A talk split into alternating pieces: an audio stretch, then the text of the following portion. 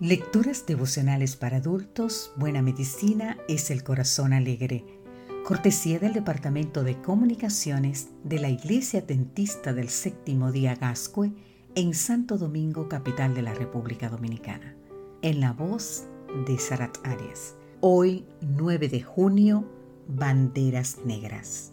Leemos en el libro de Efesios capítulo 3, versículos 17 al 19 que habite Cristo por la fe en vuestros corazones, a fin de que arraigados y cimentados en amor, seáis plenamente capaces de comprender con todos los santos cuál sea la anchura, la longitud, la profundidad y la altura, y de conocer el amor de Cristo, que excede a todo conocimiento, para que seáis llenos de toda la plenitud de Dios.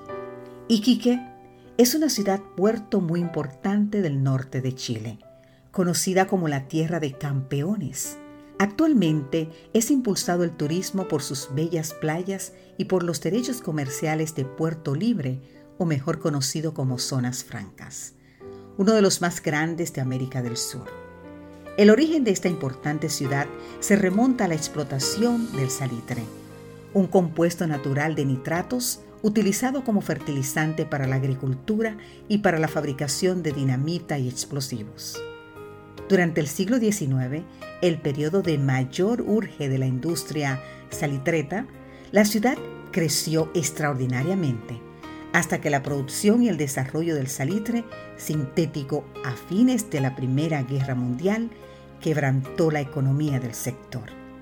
La crisis fue tan aguda que el 21 de mayo de 1957 la ciudad amaneció cubierta de banderas negras, símbolo del luto en que vivía la población en ese momento.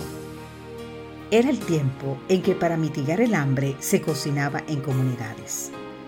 Cuando un matrimonio joven llegó a la ciudad con la tarea de vender libros cristianos. ¿Cómo se les ocurre vender libros donde ni siquiera hay para comer? Les preguntaron a ellos. Pocos días antes, otro joven había desistido de una tarea similar a causa de la magnitud de las dificultades. Pero la respuesta de la joven pareja fue contundente. Si hubiese una sola alma para que aceptara a Dios por nuestro trabajo, vale la pena haber venido hasta aquí. Una sola alma daba el valor para enfrentar los riesgos. Una sola alma justificaba todas las penas. ¿Te has dado cuenta de lo que hace realmente valioso el servicio? ¿Cuáles son las motivaciones que impulsan tu trabajo hoy? Jesús, por el gozo puesto delante de él, sufrió la cruz, menospreciando el oprobio.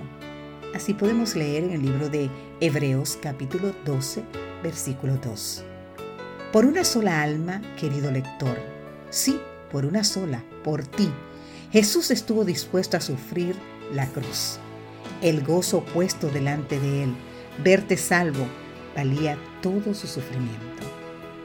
En la tierra de campeones, mi suegro, Raúl Labra, junto a su esposa, fue campeón sudamericano de ventas en el 1960.